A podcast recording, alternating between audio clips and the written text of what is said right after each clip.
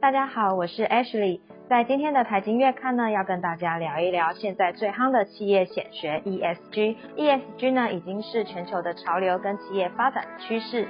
企业在这场国际赛局当中呢，持续保持着领先地位，才有竞争力。其中粮食安全更被看作是国力的展现。我们今天邀请研究六所的分析师周佳宁来跟大家分享，台湾在全球环境变迁下。在食农领域如何打造永续经营的目标？我们欢迎嘉宁。嘉宁好，大家好，我是台湾经济研究院研究六所的周嘉宁。嘉宁好。近来呢，因为疫情啊跟全球气候变迁的原因，大家开始思考如何与自然环境来共存。所以 ESG 最早是在联合国发布的报告出现。那二零零五年呢被提出，嘉玲可以跟我们说一下，就是 ESG 的核心理念吗？嗯，好。ESG 包含环境保护、社会责任、公司治理三大面向。在这份报告中呢，呼吁应该要将 ESG 等因素纳入投资决策中。ESG 可以说是一套公司的行为标准，具有社会责任意识的投资者会将其用于筛选潜在投资标的。长期以来，企业在追求利润极大化的过程中，可能会牺牲社会或是国家的长期利益。为了让企业将外部成本内部化，透过经济体系以及市场机制是绝佳的切入点。因此，两千零五年呢，联合国便发起责任投资原则，简称 PRI，希望能够借由投资方的压力。使企业在发展的时候兼顾应尽的社会责任。嗯，那我们还有一个问题啊，就是想说关于 ESG 谁要做，那应该做，必须做。无论是企业、政府、国家呢，都开始重视 ESG 永续。那不仅是要跟进，还要抢进。那就嘉玲的观察点，您怎么看？嗯，是永续发展的概念兴起，带动 ESG 的投资风潮。而新创投资方面呢，也有观察到专注于 ESG 投资的基金相继成立，预计将加速 ESG tech 的发展。此外，消费者对于 ESG 议题的关注也随之提高，未来在公司经营面将 ESG 纳入考量势在必行。根据统计，ESG 公司的长期投资绩效表现较佳，也具有较强的抗危机能力。然而，ESG 不只有近零碳排。在零售、美容科技和时尚产业也已经观察到相关的转变。各位可以参考本期财经月刊的内容。例如，在食农领域呢，正因为面临气候变迁、土地过度开发和粮食危机等三大挑战。为了解决这些问题，永续农业是投资者的下一步。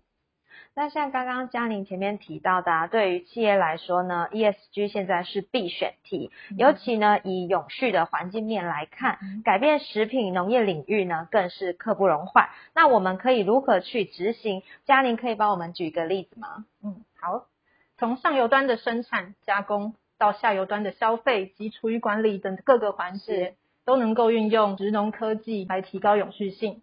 举例而言，美国的农业科技公司 Low Cost Agriculture Solutions 开发专利的微生物土壤液，能够提升土壤健康，提高作物的产量，并且同时让作物加速吸收大气中的碳。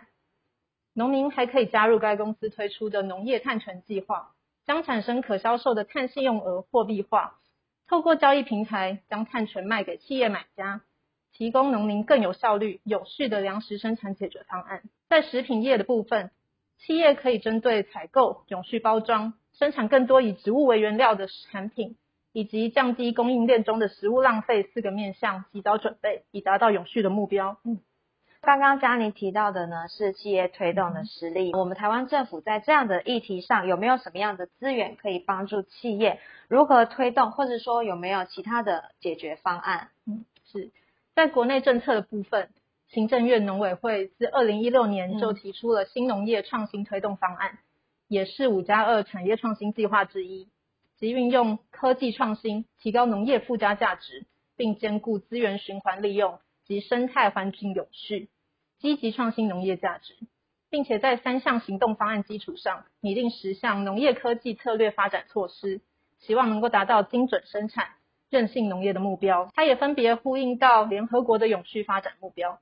其中，粮食安全、农工业创新、永续生产与消费和气候变迁等，是台湾近期农业的发展方向。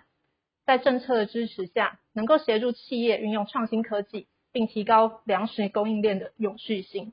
其实，在政府方面呢，也有提供这样的一个资源，支持迈向食农永续新未来。但是呢，具体的走向呢，想请问嘉宁，我们在前进这个永续的路上，我们所将面临的挑战，或者是就您的观察点，有没有什么建议来跟我们分享？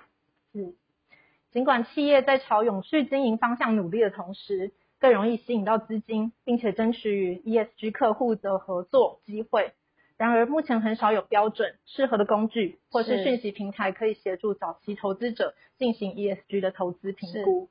PRI 虽然可以作为资产管理公司的衡量工具，但并未完全涵盖创投基金等早期投资者的需求。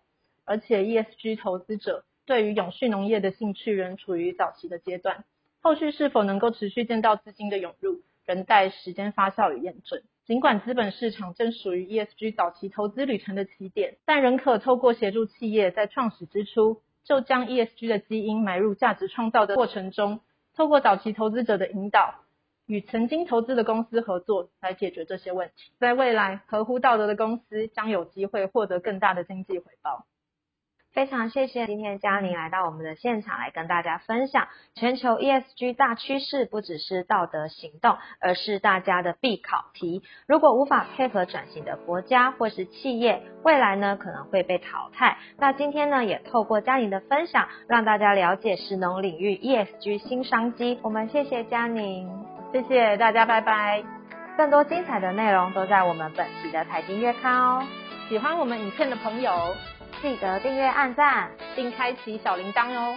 也欢迎留言告诉我们你们想听的议题。下次见喽，拜拜。